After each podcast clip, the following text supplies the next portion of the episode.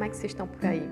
Bom, aqui em Terras Tucujus, de onde eu falo hoje, aqui no vizinho, no estado vizinho, tô aqui em Macapá, tá tudo certo. Bora lá para a perguntinha de hoje, que na verdade foi feita para mim semana passada.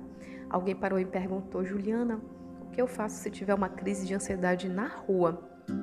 Bom, gente, a ansiedade ela é uma reação natural, como a gente já falou aqui, acontece com todo mundo, especialmente quando você está vivendo algumas situações de mudança, transformação na vida.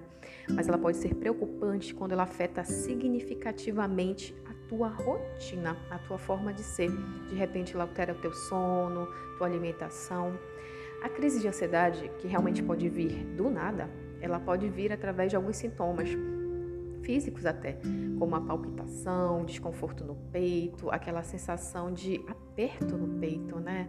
Taquicardia, coração acelerado, parece que vai sair pela boca, respiração também acelerada, sensação de falta de ar, às vezes é sufocamento, desmaio, enfim, são muitos sintomas. E existe também aquela angústia, aquele medo forte de perder o controle, medo de enlouquecer ou mesmo medo de morrer. Isso é sério, gente. Primeiro ponto, não é frescura. Crise de ansiedade é uma coisa séria. O que, que você pode fazer se isso acontecer na rua, seu trabalho, por exemplo? É, sai de fininho ou manda uma mensagem, diz que precisa sair por algum instante, vai para o banheiro, procura um local reservado. Sei que é desafiador, sei que é muito difícil, o momento é extremamente desconfortável em crise, mas procure mentalizar que ela vai passar.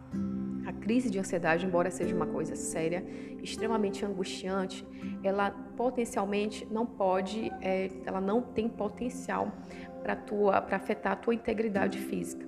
Então, assim, por mais que seja difícil, mas procure mentalizar que ela vai passar. Um outro exercício que você pode experimentar é o exercício de respiração.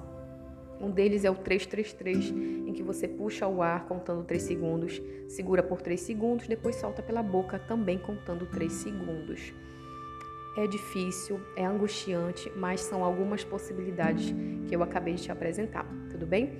Mas não esquece de procurar ajuda com psicólogo, com psiquiatra. Saúde mental é algo importante que a gente precisa cuidar, olhar, tratar. Tudo certo? Me fala o que achou do que a gente conversou hoje. Vai lá no Instagram, arroba Uma ótima quinta pra gente.